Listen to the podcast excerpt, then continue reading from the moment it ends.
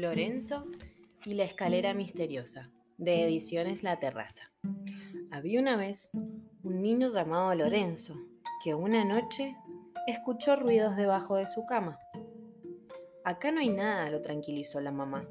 Lávate la cara y volví a la cama, dijo el papá. Lorenzo fue al baño y volvió al cuarto, pero siguió escuchando los ruidos. Miró debajo de la cama y encontró una grieta. Dentro de la grieta había una escalera y a Lorenzo le dieron ganas de bajar. Al llegar al último escalón, se encontró con 20 hombrecitos. Uno de ellos trepó sobre Lorenzo. Bla, ble, dijo el hombrecito. Bli, blo, blu, contestaron los demás.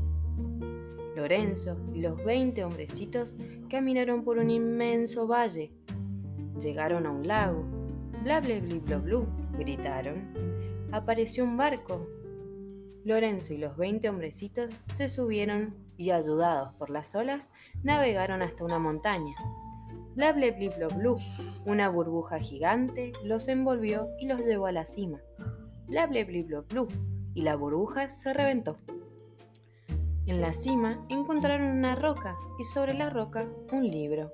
Lorenzo, lo abrió y empezó a leer. Había una vez un pueblo en el que vivían 20 hombrecitos. Los ruidos en ese, en ese pueblo eran los silbidos de las nubes, los ronroneos del sol y el balbuceo de la luna. Hasta que una noche se escuchó la voz de un niño llamando a su mamá. El llamado venía desde arriba, más allá del cielo, subiendo la escalera misteriosa.